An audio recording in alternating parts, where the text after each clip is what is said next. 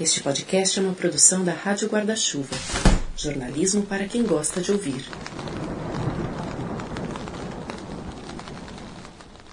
Oi, tudo bem?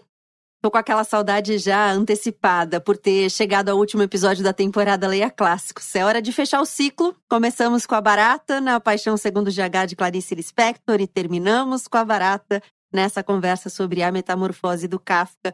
Eu espero que nesse percurso você tenha feito descobertas, encontrado boas conversas, reencontrado livros de que já gostava, ressignificado livros de que não gostava tanto assim.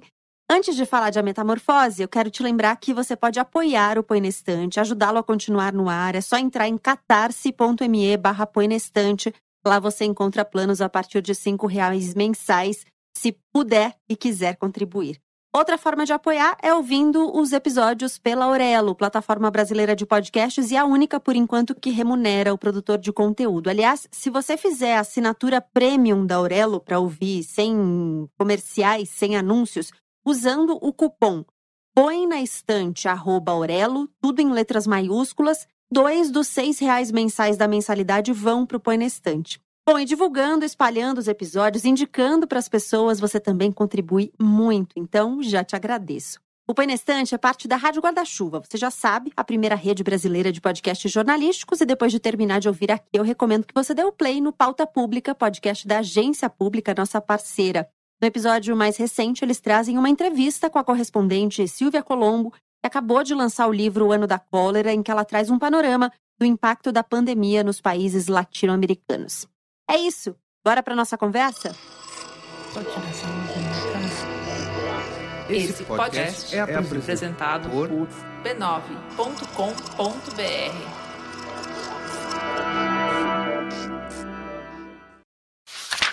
Certa manhã, ao despertar de sonhos intranquilos, Gregor Sansa encontrou-se em sua cama, metamorfoseado num inseto monstruoso. Estava deitado sobre suas costas duras como couraça e, quando levantou um pouco a cabeça, viu seu ventre abaulado, marrom, dividido em segmentos arqueados, sobre o qual a coberta, prestes a deslizar de vez, apenas se mantinha com dificuldade. Suas muitas pernas, lamentavelmente finas em comparação com o volume do resto de seu corpo, vibravam desamparadas ante seus olhos. O que terá acontecido comigo? ele pensou. Não era um sonho. Seu quarto, um quarto humano direito, apenas um pouco pequeno demais, encontrava-se silencioso entre as quatro paredes bem conhecidas. Sobre a mesa na qual se espalhava desempacotada uma coleção de amostras de tecido, Samsa era caixeiro viajante, estava a imagem que ele havia recortado havia pouco de uma revista ilustrada e posto numa moldura bonita e dourada.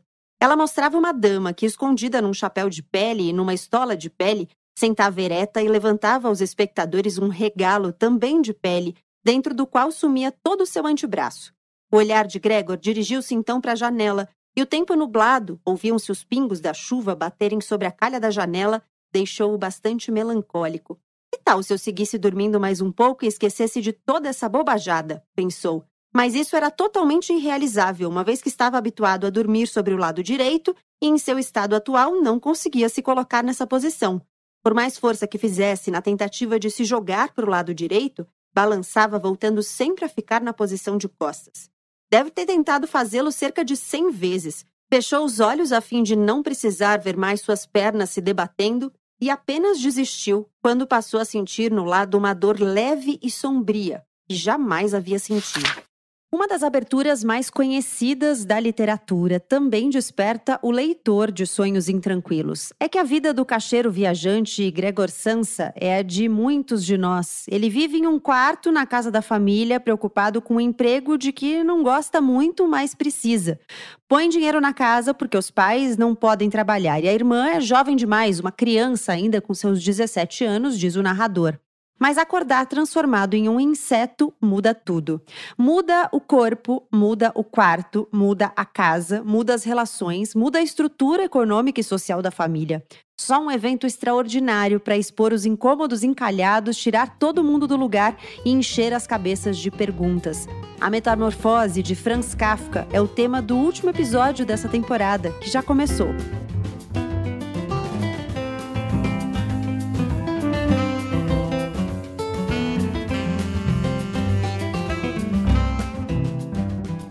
Bem-vinda, bem-vindo ao último episódio da temporada Leia Clássicos. Se essa for a sua primeira vez aqui no Põe na Estante, eu te conto. Esse é um clube do livro em formato de podcast. Tem sempre duas pessoas na mesa comigo, Gabriela Maier, conversando sobre a mesma obra. A gente compartilha ideias, questões, impressões e para falar sobre a Metamorfose, novela clássica do Kafka, eu convidei a Aline Hack e o Gabriel Benamor. Sejam muito bem-vindos. Muito obrigada por toparem estar aqui no Põe na Estante. Vou pedir, por favor, para que vocês contem quem são vocês. Aline, quem é você? Eu sou a Aline Hack, eu sou host, produtora e apresentadora do Olhares Podcast. Fora do ambiente digital, eu sou produtora de podcast, sou advogada e também sou pesquisadora na área de direitos humanos, gênero e podcast. Gabriel, quem é você? Eu sou Gabriel, eu também tenho meu podcast, literalmente. Não é tão bom quanto põe na estante, mas chega perto. Ah, é bom sim. o podcast já existe há quase dois anos e eu também sou jornalista de formação e trabalho no mercado editorial há dois anos. Muito bem. Bom, eu vou começar com a primeira pergunta de todos os episódios nessa temporada. Queria saber se vocês já tinham lido A Metamorfose, ou se já tinham lido outros livros do Kafka, ou se foi a primeira vez, o primeiro contato de vocês com ele e com esse livro especificamente para mim é uma releitura, né? Eu já tinha lido a Metamorfose uns cinco anos atrás, mais ou menos. Lembrava questões gerais do livro, né? mas não lembrava de muitos detalhes. Né? Então foi uma releitura daquelas bem boas para pegar pequenas sutilezas que tinham passado da primeira vez. Eu nunca tinha lido Kafka e nunca tinha lido a Metamorfose. É interessante porque eu estava pensando sobre isso esses dias, que eu li alguns clássicos na escola, mas esse aqui foi um que passou. Eu não me lembro de ter lido e foi um desafio, eu diria assim, ler esse livro agora com mais de 35 anos, eu acho. Foi uma leitura fluida para você, Aline? Foi foi uma leitura fluida, porque eu estou muito acostumada com texto acadêmico, né? Quando eu começo a ler romance, né, novela, eu acho muito rápido, muito fácil. Eu li esse livro em dois dias. Eu achei muito rápido, muito fluido, mas ainda assim, mesmo lendo de uma forma muito fluida, é, eu senti incômodo em muitas partes do, do livro. Tá, vamos falar dos seus incômodos já já. Gabriel, conta antes se para você também foi uma leitura fácil, assim, ou uma releitura. Foi. Né? É, da primeira vez não foi tão fácil, né? Agora a releitura terminei em menos de 24 horas. Da primeira vez eu lembro muito da questão do incômodo de ser um, um inseto gigante né, o tempo todo, né? Isso não sai da cabeça né, durante o livro todo. Então você, ao mesmo tempo que está acompanhando ali todos os pensamentos daquele personagem, você também tem um certo distanciamento dele, né? Você nunca consegue se identificar 100% com o Gregor. É, querendo ou não, gera um, um certo asco, assim, né? Em alguns, algumas situações, nas situações, por exemplo, da comida, né? Que ele não consegue mais comer a comida boa, né? A comida fresca. Ele só gosta da comida que já tá um pouco apodrecida, assim. Você fica imaginando aquilo, dá um, uhum. um certo asco, né? E assim, esse livro foi escolhido para fechar a temporada porque a ideia era começar e terminar a temporada no lugar dos insetos. Então a temporada abriu com Clarice falando da paixão segundo GH com a barata e a gente termina com o Kafka falando da, da, desse inseto gigante. Pode ser uma barata no livro em nenhum momento ele diz que é uma barata, né? Ele faz referência a um besouro em um determinado trecho. Vamos para os seus incômodos, Aline. Conta quais foram. Primeiro, na tradução que eu peguei, ele não fala besouro, ele fala barata mesmo. Eu, ah, ele fala barata. Fala barata, que é na parte que a empregada se refere ao Gregório, né? É, no, na minha tradução tá barata e um incômodo foi descobrir que era uma barata só no final, assim. Eu já sabia que era uma barata. Pelo menos assim, né? Por conta da, das referências que se faz a esse clássico, né? Ah, eu não sabia dessa tradução. No meu também, nessa parte da empregada, aparece a referência mais clara, que é o inseto, porque até ali ele não te dá muita referência, né? Mas no meu, ela fala que é um besouro rola bosta, que eu até fui pesquisar, não conhecia. É um besouro que se alimenta das fezes de outros animais é bem importante na pecuária, inclusive. Isso me deixou encucada, porque as referências que a gente encontra ao livro realmente falam de barata. Aí eu fui ler o que alguns críticos, gente que pesquisa o Kafka, é, diz para ver se alguém dizia em que, afinal de contas, o Gregor Samsa se transforma. No fim das contas. E o que eles dizem é que, na verdade, a barata foi o inseto que ficou no imaginário das pessoas mas que o livro não te dá todos os elementos para você cravar o que ele é exatamente, que inclusive era um desejo do Kafka que na edição não ficasse muito claro, não ficasse muito delineado. Bom, mas como o livro é também o que a gente faz dele pelo imaginário, né? Vamos seguir com a barata. Bom, vamos falar dos seus incômodos, Aline. Uma coisa que o Gabriel falou que eu não consegui identificar é que se de fato é uma barata gigante. Porque em nenhum momento que. Eu posso ter deixado passar, né? Mas em nenhum momento disse que era uma barata gigante. Mas ele faz coisas, né? Tipo, ele abre a porta, ele consegue abrir o trinco. É. é. Tem uma passagem que o pai dele chuta ele para dentro do quarto, ele se machuca, né? Porque ele fica entalado na porta. Sim, é. Então... Você fica, né? Mas gigante quanto também, né? Eu fiquei assim, é né? Tipo, será que é do gigante do tamanho de uma pessoa? Ou será que é gigante se comparado a uma barata normal, pequenininha? No entanto, ainda que a irmã, esgotada por causa do serviço no emprego, estivesse cansada de se ocupar de Gregor como fazia antes, não havia razão nenhuma para a mãe intervir. E mesmo assim, Gregor não precisaria ter sido deixado de lado, pois agora eles tinham a faxineira à disposição. Essa velha viúva que em sua longa vida devia ter suportado o que havia de pior com a ajuda de sua robusta constituição óssea, não chegava a ter propriamente aversão a Gregor. Sem manifestar qualquer tipo de curiosidade, ela um dia abrira por acaso a porta do quarto de Gregor e a vista dele, que pego de surpresa corria de um lado para o outro embora ninguém o perseguisse, ficou parada, espantada, as mãos cruzadas sobre o colo.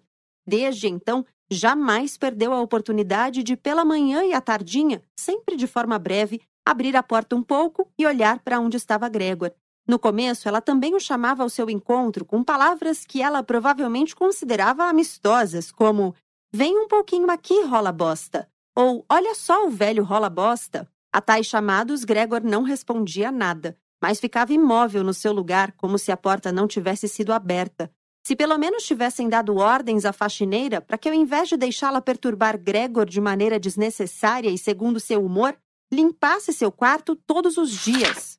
Mas o primeiro incômodo mesmo que eu gostaria de nomear é bem no começo, quando ele realmente tem a metamorfose. Eu acho que o Kafka ele foi tão detalhista no, na cena que ele fala que ele tá tentando se virar, que ele tá de costas. E aí eu fiquei observando esses dias. Olha só como é que o livro mexe muito com a gente. Eu fiquei observando esses dias o inseto virado de cabeça para baixo. E eu falei, gente, é realmente muito incômodo para um, pra um inseto virar de cabeça para baixo. E eu fiquei imaginando essa cena dele virado de cabeça para baixo. E como seria para mim, né? Tipo, você tá em uma posição que inicialmente parece ser uma posição confortável, deitado na sua cama. E aí ela deixa de ser uma posição confortável e ela se torna extremamente desconfortável porque você não consegue sair dela, sabe? Esse foi um dos incômodos, assim. Eu acho engraçado é que nunca tinha pensado nisso, né? Dessa questão de posição.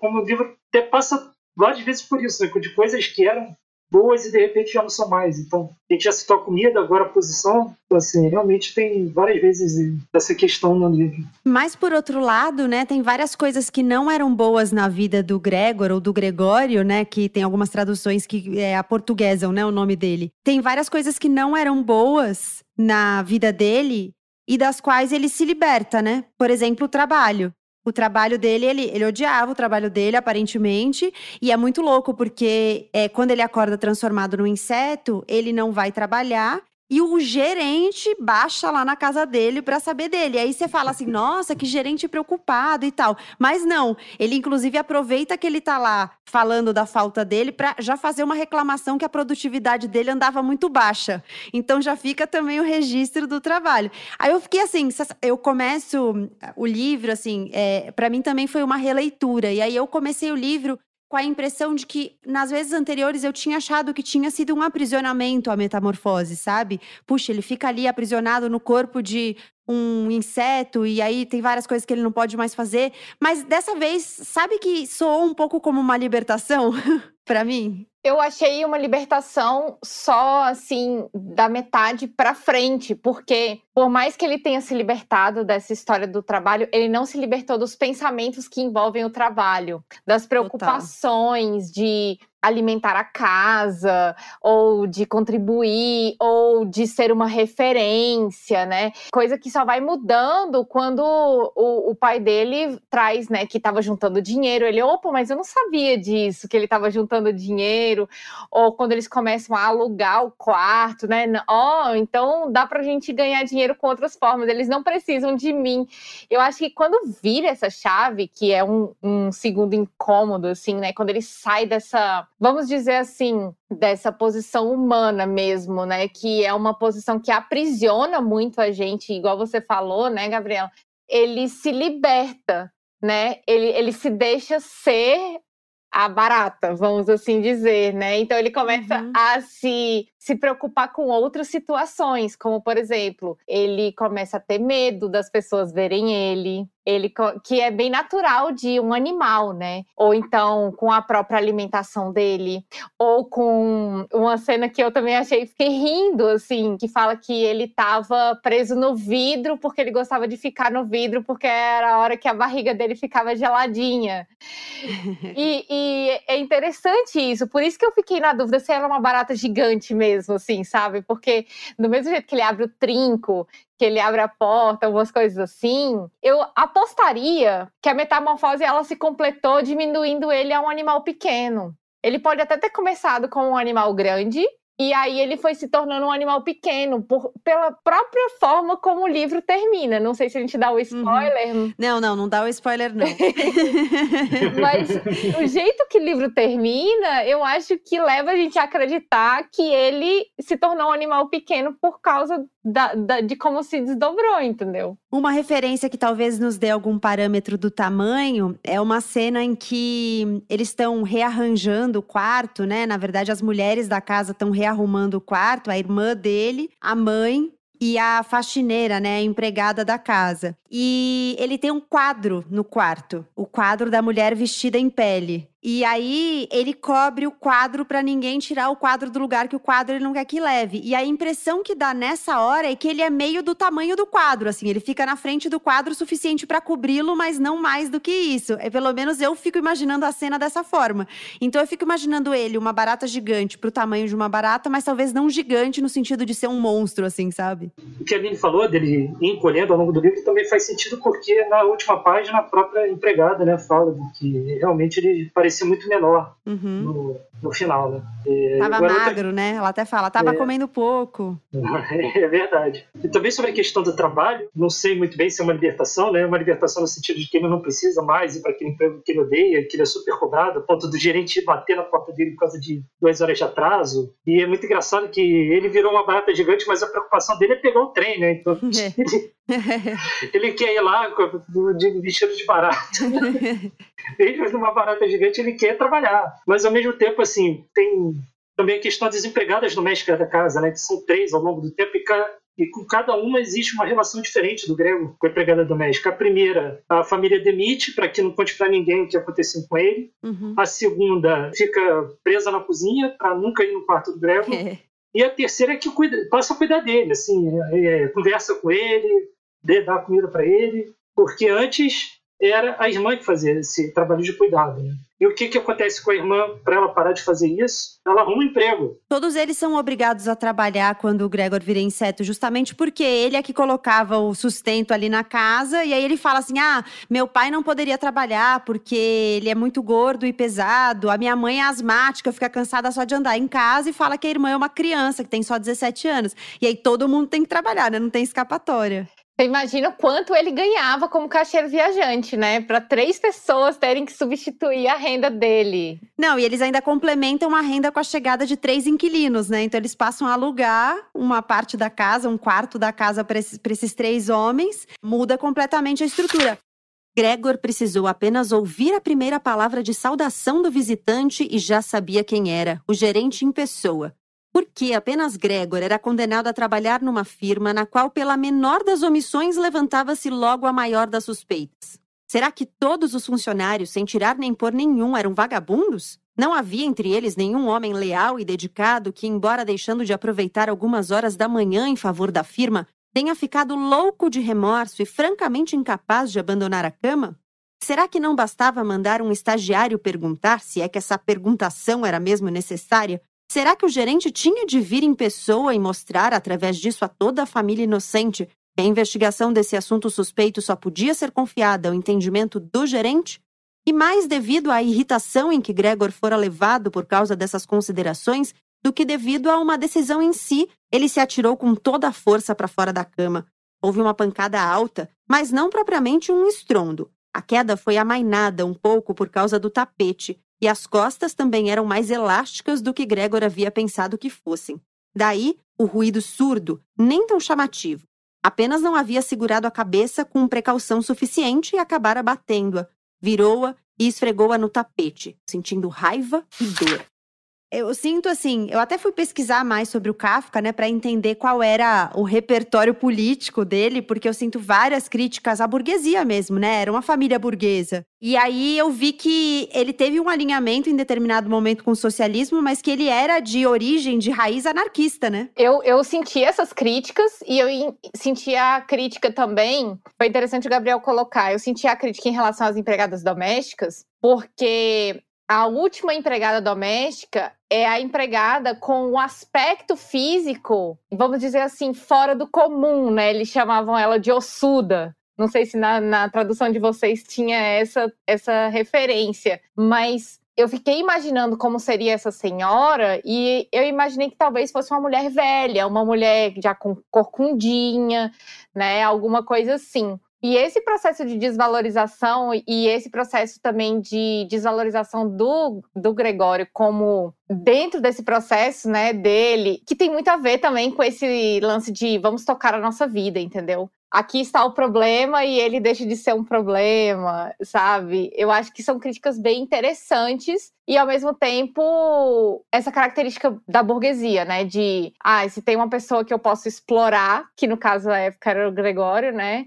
Eu não vou trabalhar, eu vou ficar de boa porque já tem uma pessoa trabalhando por mim, né? Isso, eu acho isso uma crítica muito para a burguesia, assim, sabe? Você percebe que ele perde completamente valor dentro daquela família a partir do momento que ele não gera valor econômico, né? Ele não tem mais agenda, então ele fica lá isolado no quarto, até o quarto que, no princípio, a irmã liberou o quarto para ele ter bastante espaço para caminhar, depois eles começam a entulhar móveis velhos dentro do quarto dele. E a irmã, depois que, também depois que arruma esse emprego, ela muda completamente de atitude em relação a ele. Né? Que no começo era ela que cuidava, ela se preocupava com o que ele comia, com o que ele não comia, ela que descobre que ele está preferindo os alimentos mais podres, e de repente ela acaba o livro falando que não é possível que aquele inseto seja irmão dela, que se fosse irmão dela ele já teria se tocado e ido embora há muito tempo. Eu, que, que achei o cúmulo da crueldade. Eu também, mas eu acho que no começo ela tinha um interesse, né? Porque assim, a irmã tocava violino e ele era a única pessoa que dava atenção para isso. Então ele queria, ele fala inclusive que queria,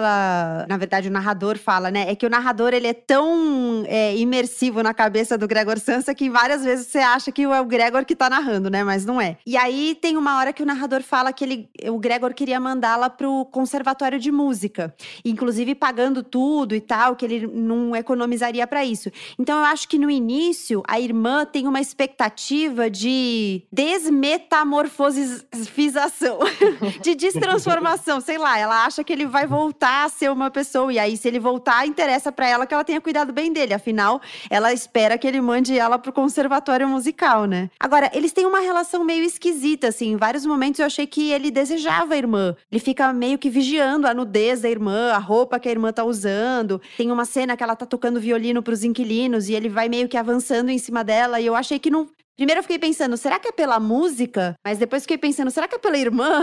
Não sei, eu achei a relação dos dois meio esquisita, assim. Realmente, no começo, ele tá muito preocupado com, a, com o, o, fato de ser irmã tá vestida ou não vestida, né? Muito. Eu, também é uma preocupação bem estranha, assim, né? E depois, quando a irmã aparece na porta dele e o chefe chega, ele fala, será que ela já tá vestida para receber o chefe? Ah, eu, eu já vi isso de uma forma diferente, e eu acho que tem a ver com a percepção dos costumes da época era esse cuidado que beira o controle, assim, sabe? Eu, eu já vi dessa forma, sabe? Ele tinha muito cuidado com a irmã e ele tinha um certo controle, e aí eu vi essa questão do, do reformatório como um desejo dele e dela, mas algo que colocasse ele numa posição de poder dentro da, da família, como se ele pudesse proporcionar isso, e ao mesmo tempo controlar, controlar aonde é que ela está indo. E, e eu acho que isso tem muito a ver com os costumes da época, que são coisas que hoje a gente procura combater, né? Que é essa perspectiva mais patriarcal. Ele é irmão mais velho, né? Então existe toda uma cobrança dele em relação ao fato dele ser homem, dele ser mais velho, né? Essa que reverbera nas ações da própria família, né? Tipo, ai, meu pai serviu na guerra, é umas coisas assim, e aí não, agora é minha vez de ser o homem da casa, sabe? Então eu vi mais como um reflexo mesmo. Porque tem isso, né? Quando a gente lê um livro, a gente também tem que não fazer um, uma crítica tão dura ao, ao, posicionamento do autor, porque a gente tem que entender que o autor está dentro de uma época, dentro de uma história, né? Dentro de uma, um lugar geográfico. A gente está falando de um livro que foi escrito quando, Gabriela? 1912. 1912, exato. Exato. Então, como era a, a família em 1912, né? Nas primeiras duas semanas, os pais não conseguiram vencer a própria resistência em chegar até ele. E ele ouviu várias vezes como eles reconheciam plenamente os atuais serviços da irmã, ao passo que até então costumavam se irritar com ela porque ela lhes parecia ser uma mocinha algo inútil. Agora, no entanto, os dois tinham por hábito esperar tanto o pai quanto a mãe ante o quarto de Gregor enquanto a irmã o arrumava. E mal ela havia saído, tinha de contar com precisão qual era o aspecto interior do quarto, o que Gregor havia comido, como ele havia se comportado dessa vez e se por acaso não era possível perceber uma pequena melhora. A mãe, aliás, até pretendia visitar Gregor um pouco, mas o pai e a irmã impediram-na de fazê-lo, primeiro com argumentos racionais que eram ouvidos por Gregor com atenção e aprovados inteiramente. Mais tarde, no entanto, passou a ser necessário retê-la à força, e quando então ela gritava: Deixem-me ir até Gregor, ele é meu filho infeliz, vocês não entendem que eu tenho que vê-lo? Gregor chegava a pensar que talvez até fosse bom se a mãe pudesse entrar, não todos os dias, naturalmente, mas quem sabe uma vez por semana. Ademais, ela entendia tudo muito melhor do que a irmã, que, apesar de toda a sua coragem, era apenas uma criança, e, em última análise, talvez tivesse adotado uma tarefa tão pesada unicamente por leviandade infantil. O desejo de Gregor de ver a mãe em pouco veio a se realizar. Durante o dia, em consideração aos pais, Gregor já não queria mais se mostrar à janela, mas nos poucos metros quadrados do piso ele também não podia mais se arrastar o bastante e ficar deitado quieto durante a noite toda ele mal conseguia suportar. A comida, em pouco tempo, não lhe causava mais o mínimo prazer, de modo que, para se distrair, Adotou o hábito de se arrastar zigue-zagueando pelas paredes e pelo forro. Gostava, em particular, de ficar pendurado no teto. Era bem diferente do que ficar deitado sobre o piso. Conseguia-se respirar com mais facilidade, uma leve vibração percorria o corpo, e na distração quase feliz em que Gregor se encontrava lá em cima, às vezes acontecia que, para sua própria surpresa, ele se deixava cair estalando no chão, mas agora, naturalmente, ele já tinha o domínio de seu corpo, bem diferente de antes, e não se danificava, mesmo numa queda tão grande. A irmã percebeu de imediato o novo divertimento que Gregor havia achado para si. É que também, ao se arrastar, ele deixava para trás, aqui e acolá, rastros de sua substância aderente. E meteu na cabeça que teria que facilitar tanto quanto possível o rastejar de Gregor. Decidiu retirar os móveis que impediam a atividade, sobretudo o armário e a escrivaninha, portanto um lance muito louco ao longo do livro, que é uma meio que uma coisificação assim do protagonista, né? Tem até um negócio que é, eu só percebi porque tinha uma nota de rodapé na minha tradução chamando atenção para isso, porque é, apesar de eu ter estudado em alemão, não cheguei ao nível de ler Kafka no original. Tem uma nota de um, um trechinho que ele está falando de um incidente que aconteceu e ele fala que o corpo dele foi danificado. Ele usa essa palavra na tradução. E aí o, o tradutor colocou uma notinha dizendo o seguinte: que a palavra em alemão que eles usam nessa, nessa parte do, do texto é beschädigen.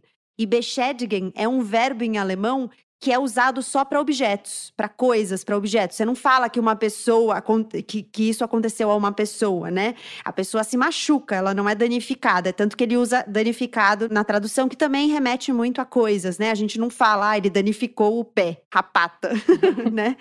Me chama atenção esse processo de coisificação que o, que o personagem atravessa ao longo do livro, mas eu acho que isso acaba coincidindo com o que vocês falaram antes de os pensamentos dele irem mudando. Então, de ele entendendo também que a realidade dele mudou e que, inclusive, as preocupações mundanas e humanas que ele tinha não eram mais necessárias. E aí ele vai se libertando dessa dessas questões humanas, dessas questões com as quais todos nós temos que nos preocupar, tipo as contas que a gente tem que pagar, né? Sim, né? E tem questões como, por exemplo, a higiene, né? Que no final do livro ele já está cheio de poeira e tem uma questão ali de um, um machucado, né? Do, danificado, né? Que, que acaba levando no final do livro. E realmente, assim, é, perde completamente quase tudo, né? A única questão que sobra é justamente essa dúvida que você falou, Gabriel. Se é a música ou o irmão que atrai ele para fora do quarto naquele momento, né? Eu acho que ali foi o último traço de, de humanidade dele. E ele, e ele pergunta isso, né? O narrador pergunta isso, tipo, ele pergunta alguma coisa assim: como é que um animal pode gostar de música? Ele coloca o foco na música, mas é que eu fiquei pensando depois: putz, será que era música ou será que era irmã? mas de qualquer maneira, como é que um animal pode se atrair ou pela música ou pela irmã? Não, não, não tá na, na animalidade, né? Tá na humanidade ainda. É, eu acho que foi um, uma dica que o Kafka faz para mostrar que de fato ele se animalizou, entendeu? Porque a gente encontra em outras leituras sobre a mágica da música em animais, tem até os contos de fadas, o flautista que chama os ratos, umas coisas uhum. assim. E é, é, claro que a gente não está comparando um rato a uma barata, porque são animais muito diferentes. Mas existe esse fator da música ser algo hipnotizante, né? A irmã começou a tocar. O pai e a mãe, cada um do seu lado, acompanhavam atentos os movimentos de suas mãos. Gregor, atraído pela música, ousara avançar um pouco e já estava com a cabeça dentro da sala de estar. Quase não se surpreendia mais pelo fato de, nos últimos tempos, adotar tão pouca consideração no que respeitava aos outros. Ia longe o tempo em que essa mesma consideração havia sido seu orgulho. E, no entanto, talvez fosse justo agora que ele deveria ter mais motivo para se esconder, pois, devido ao pó que se juntara em seu quarto, encontrava-se por todos os lados e levantava o menor movimento, também ele estava coberto de pó, fiapos, cabelos, restos de comida e arrastava tudo por aí sobre as costas e dos lados de seu corpo. Sua indiferença em relação a tudo era demasiado grande para que ele, conforme fazia no passado mais de uma vez ao dia, se deitasse de costas sobre o tapete, esfregando-se nele a fim de se limpar. E apesar desse estado, ele não tinha nenhuma vergonha de se adiantar um bom pedaço no piso imaculado da sala de estar. Seja como for, ninguém dava atenção a ele. A família estava totalmente absorvida pelo violino, os inquilinos, ao contrário, que no início, colocando as mãos nos bolsos das calças, haviam se aproximado demais da irmã, ficando atrás da estante da partitura, de modo que todos poderiam ver as notas, o que com certeza importunava a irmã, logo se retiraram para a janela, de cabeças meio abaixadas e falando a meia voz, onde acabaram ficando, observados pelo olhar preocupado do pai. De fato, aquilo agora tinha a aparência mais do que nítida de que estavam decepcionados em sua expectativa de ouvir um violino ser tocado de maneira agradável ou até divertida, de que estavam saturados de toda a apresentação e apenas por cortesia ainda se deixavam perturbar em seu sossego. Em especial o modo com que todos sopravam a fumaça de seus charutos para o alto, através do nariz e da boca, permitia deduzir o tamanho de seu nervosismo.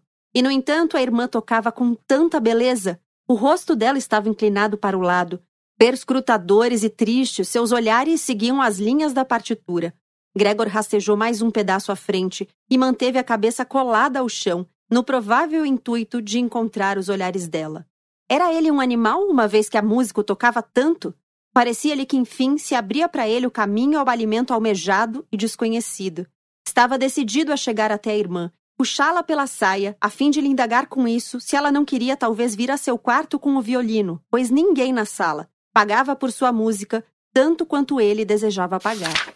Eu queria chamar a atenção para as figuras que aparecem no livro, né, que não são o protagonista, para os personagens que rodeiam o Gregor, porque eu acho que há, ainda que, ainda que quem tenha virado inseto seja o Gregor Sansa, toda a família dele passa por um nível de desumanização na narrativa. A mãe, o pai, a irmã, muitas vezes, principalmente o pai e a mãe, eles fazem a função de pai e mãe, eles são figuras pai e mãe, é como um arquétipo. Então eles não têm uma identidade propriamente, né? Apesar de ao longo do livro eu acho que eles vão ganhando alguns traços, o fato de, por exemplo, o pai estar tá sempre vestido de uniforme, né, uma coisa que diz muito dele. Não que eles não tenham características, porque logo no início já está colocado que, por exemplo, ele opõe a generosidade, o acolhimento da mãe com uma brutalidade do pai. Então eles têm traços ali. Mas também podem ser traços arquetípicos, né? Então, o lugar do homem, do chefe da família, nesse lugar de bruto, de grosseiro, de violento,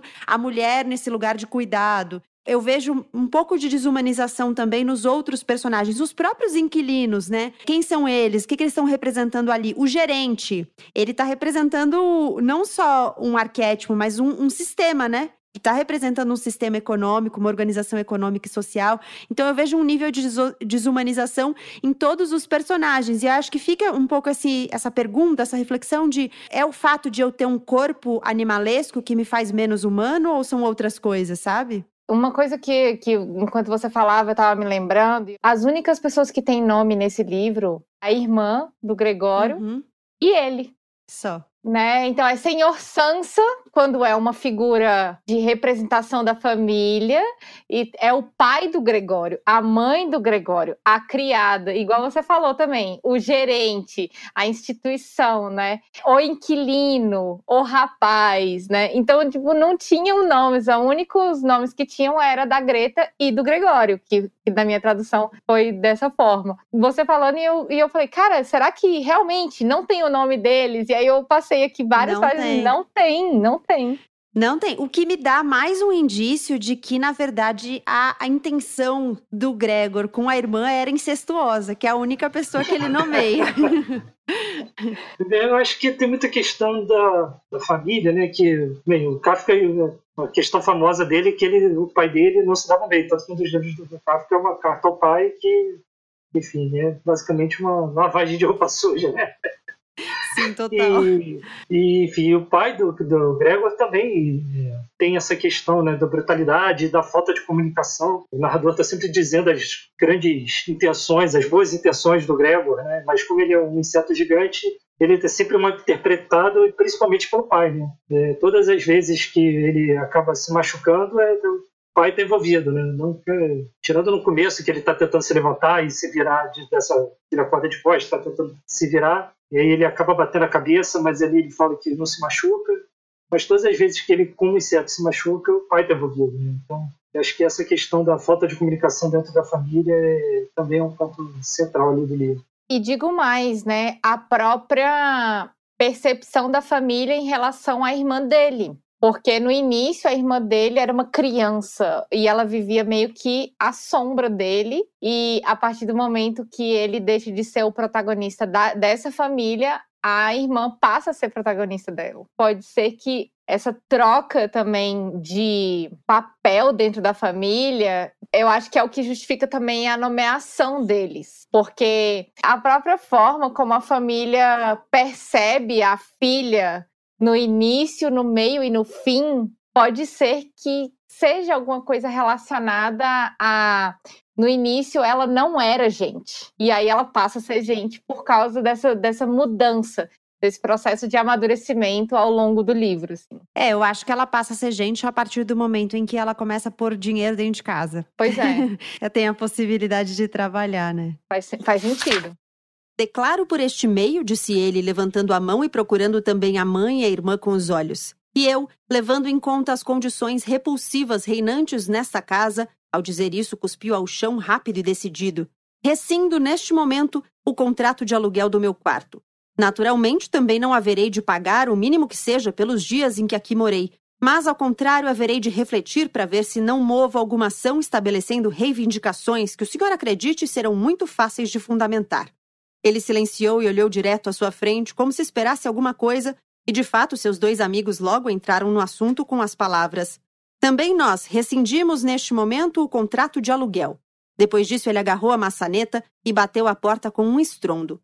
O pai cambaleou com as mãos tateantes em busca de sua cadeira e deixou-se cair sobre ela. Parecia que ele se espichava para sua soneca habitual do anoitecer, mas o forte inclinar de sua cabeça, que ele parecia não conseguir sustentar mais, mostrava que ele estava bem longe de dormir. Gregor permaneceu todo esse tempo deitado calmamente no mesmo lugar em que os inquilinos o haviam surpreendido. A decepção com o fracasso de seu plano, mas talvez também a fraqueza ocasionada pela grande fome que passava, tornavam-lhe impossível o ato de se movimentar. A gente usa, às vezes, em português, né, a expressão kafkiana, né, coisas kafkianas, no sentido meio de um, um, emaranhado da burocracia, nas entranhas da democracia, uma coisa meio labiríntica e tal, né? E nesse livro, apesar dos eventos extraordinários, isso aparece de forma mais pontual, mas aparece também, né? Próprio, os próprios inquilinos, quando eles falam que em determinada situação lá acontece uma coisa e eles falam que vão rescindir o contrato, que não querem mais aquele contrato de aluguel. Eles usam nesse momento uma linguagem mais burocrática, mais cartorial, né? Que é uma característica que aparece muito no Kafka. Mas nesse livro especificamente, é diferente, por exemplo, o processo que também é um livro pequeno, um livro curto, um livro que foi publicado póstumamente, né? Essa é uma coisa interessante da vida do Kafka, inclusive, que Vários livros do Kafka foram publicados depois que ele já tinha morrido, graças a um amigo dele, Max Brod, que publicou vários dos trabalhos dele póstumamente. E o processo tem muito dessa linguagem burocrática, né? Muito mais. E, e o próprio, a própria história, obviamente, você fica nas entranhas ali da burocracia. É engraçado que eu li recentemente uma matéria sobre o, os diários, enfim, os manuscritos, tudo que o Kafka deixou, né? Que ele pediu para ser destruído. E o amigo dele, Max Brod, que era o editor, não destruiu. É. foi, foi o Max Brod que transformou o Kafka nesse autor super famoso que está aqui a gente 90 anos depois da morte do Kafka falando dele. Uhum. Mas, enfim, o espólio dele está todo... está sob uma disputa jurídica assim, completamente surreal também, né? Até o Estado de Israel, que foi um lugar que o Kafka nunca foi, nunca pisou, mas pelo fato dele ser de família de judeus, né? O Estado de Israel está disputando o, o legado do Kafka. Então, assim, uma um aranhado jurídico, né? Muito irônico aqui, ter acabado assim a obra dele. Sim. Ai, eu nem tenho e... muito a comentar sobre isso, porque para mim o meu mindset jurídico já tá aqui, sabe? Aí passa despercebido. Você já opera nessa linguagem, né, Aline? Agora, a gente falou, né, um livro de 1912, o Kafka nasceu em Praga, não dá para dizer exatamente que é República Tcheca, porque na época era Império Austro-Húngaro, né? Ele escreve em alemão, inclusive era um momento em que havia uma divisão social, inclusive entre os que falavam alemão e os que falavam tcheco, e era um sinal de status falar alemão. Ele era, Gabriel falou, né, de uma família judaica e é, ele escrevia em alemão e ele traz bastante da vida dele, eu acho, para os livros, né? Então, assim, primeiro Primeiro, ele trabalhava na burocracia, ele se formou em direito e foi trabalhar numa companhia de seguros. Então, basicamente, ele trabalhava com a burocracia até o pescoço, né? E isso da relação com o pai também, ele trazia para os livros, vários dos personagens paternos tinham uma relação difícil com protagonistas. Então, os pais são essas figuras mais grosseiras, mais violentas e tudo mais. Agora, a gente está falando de um livro, como eu falei no início, escrito em 1912, o Kafka nasceu em 1883, mas que eu acho que conversa bastante ainda, né, com a gente hoje. Eu consigo encontrar bastante eco do livro no que a gente vive hoje. O que, que vocês acham? Como a gente falou no começo, nessa questão da preocupação com o trabalho, com o sustento da família, eu acho que é uma coisa que todos nós temos, né? Mesmo aqui, mais de 100 anos depois que o Kafka escreveu a Metamorfose. Enfim, acho que são questões, também a dificuldade de relacionamento com a família é uma coisa universal, né? Eu, tenho, eu acho muito isso, né? Que não é todo livro velho que vira um clássico, né? Acho que muita gente acaba exagerando no, qualquer livro com mais de 40 anos já fala, ah, é um clássico. Não, não, não é, só um livro velho, calma. e, mas nesse caso, não, né? Nesse caso, realmente é um livro que daqui a 100 anos as pessoas com certeza vão continuar falando. Eu fico pensando sobre isso também. O que, que seria um livro clássico? E essa capacidade de ressoar para além do seu tempo, né? Que na verdade é o que traz continuidade para um livro, né? E essa questão da identidade do trabalho, a pessoa ela se identifica pelo seu trabalho, né? Que, que você é? Ah, eu sou caixeiro viajante, eu sou gerente, eu sou administrador disso, eu sou mãe. E aí, olha que interessante, né? A mãe também é uma identificação de trabalho, porque ela cuida, porque ela trabalha em casa. E isso vai além do tempo que foi escrito, né? Todas essas colocações que a gente trouxe aqui, posições de poder, estruturas familiares, locais, né, de ocupação dentro de uma casa. A gente acabou nem falando muito sobre isso, mas existe também esse local que ele pode ir, que ele não pode ir, que são lugares privilegiados da casa, que são lugares da família. E aí também essa esse contexto, não, você não pode ir lá e por que, que ele não pode ir lá se é um lugar da família? Você tem que ficar no seu quarto, como se isso fosse um problema privado. Dentro das nossas relações familiares, eu acredito que hoje, a gente falando em 2021, muitas famílias são exatamente como essas aqui retratadas no livro, sabe? Do, do pai que ao mesmo tempo ele tem um poder de mando e um poder de decisão dentro de uma família, mas ao, ao mesmo tempo ele está numa posição mais fragilizada pelo seu trabalho, pela sua, pelo seu lugar como aposentado, como velho, talvez. Se exige um respeito mas não se perde o poder da mãe que cuida e que decide e decide muitas coisas importantes, principalmente dentro da casa ou da hierarquia entre filhos, da desvalorização do trabalho doméstico e da trabalhadora doméstica. São todos temas que a gente ainda pode trazer para essa discussão de 2021. A gente pode refletir que muito do que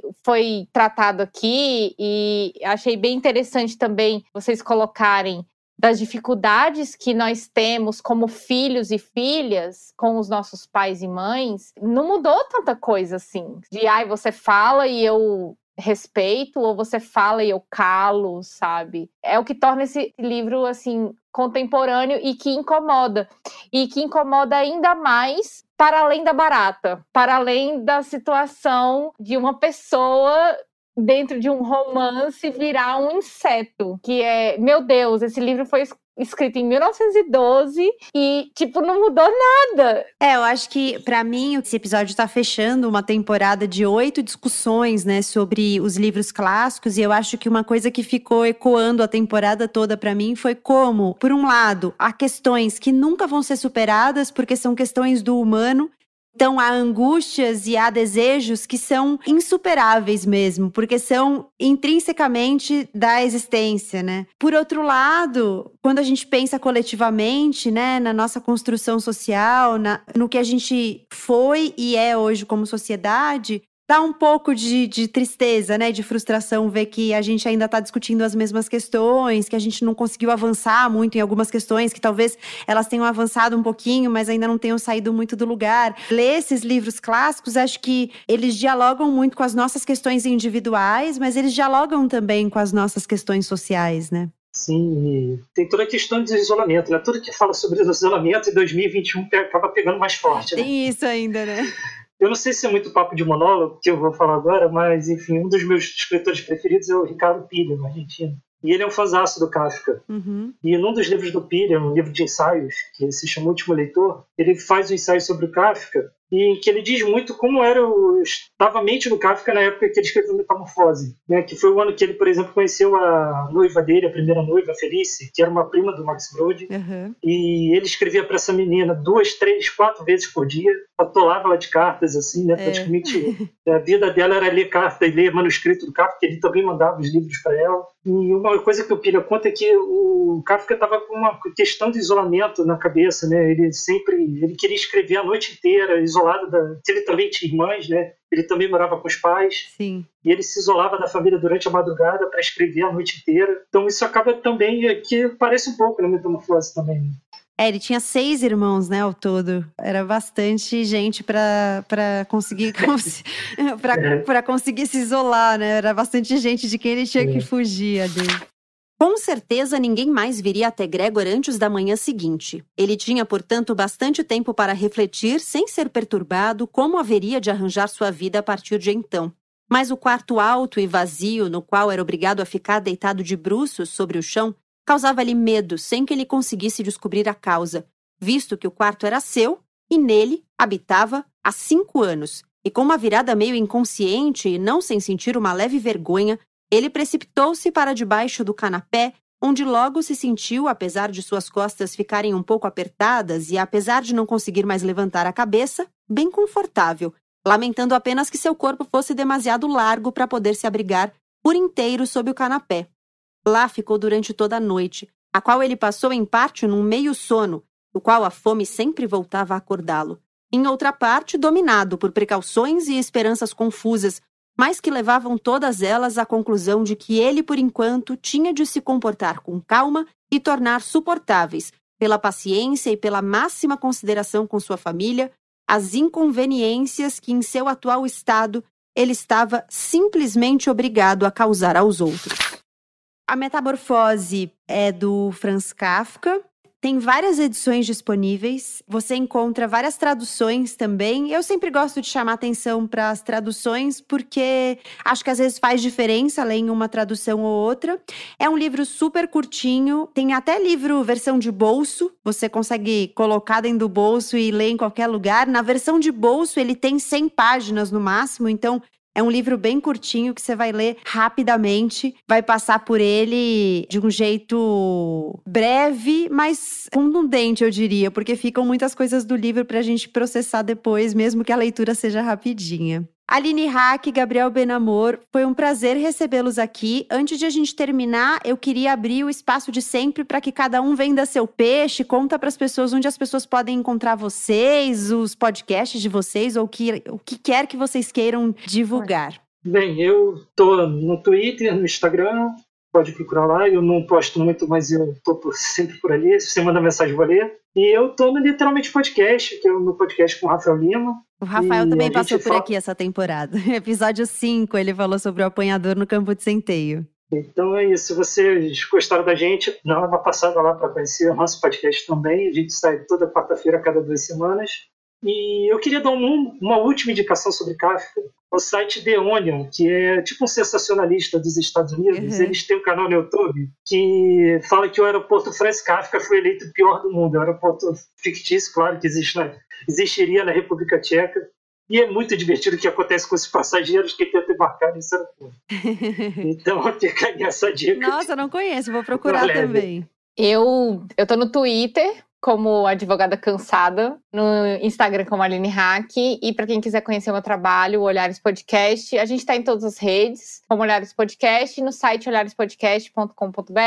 Nós não falamos de livros, nós estamos com um projeto novo agora esse ano de conseguir falar sobre livros feministas no nosso site e no nosso Instagram. Mas dentro dos nossos episódios, a gente sempre indica livros, principalmente na parte final de indicações, tem sempre uma indicação de livros feministas ali. E é um, um conteúdo que tem como objetivo valorizar a oralidade, né? O local de fala e de luta das mulheres. Então a gente usa o podcast como esse instrumento aí de histórias, histórias de mulheres em, em, outros espaços. Muito bem. Gabriel, Aline, obrigada e até a próxima. Obrigada. Obrigado. É isso, chegamos ao fim desse episódio do Põe na Estante e dessa temporada Leia Clássicos. Foi um prazer ter dividido essas leituras com você, ter mergulhado um pouco mais em livros que vivem sendo citados, mencionados, referenciados, alguns que já até estavam na minha, na sua estante, mas talvez não tenham recebido atenção antes. Espero que você também tenha gostado, tenha se animado a ler outros clássicos. Às vezes a gente fica com medo, meio receoso, agora a gente já sabe que os clássicos não são tão assustadores. Não esquece de seguir o Põe na Estante nas redes sociais, arroba Põe na Estante, no Twitter e no Instagram. E não esquece também de divulgar os episódios. Se você postar nas redes sociais, marca o Põe na Estante para a gente saber o que você achou e poder trocar por lá também. Eu sou a Gabriela Maier, cuido da pesquisa, da pauta, do roteiro, da edição do Painestante. A mixagem é do Vitor Coroa e as capas são do Arthur Maier. Muito obrigada pela sua companhia. A gente se encontra na próxima temporada. Até lá!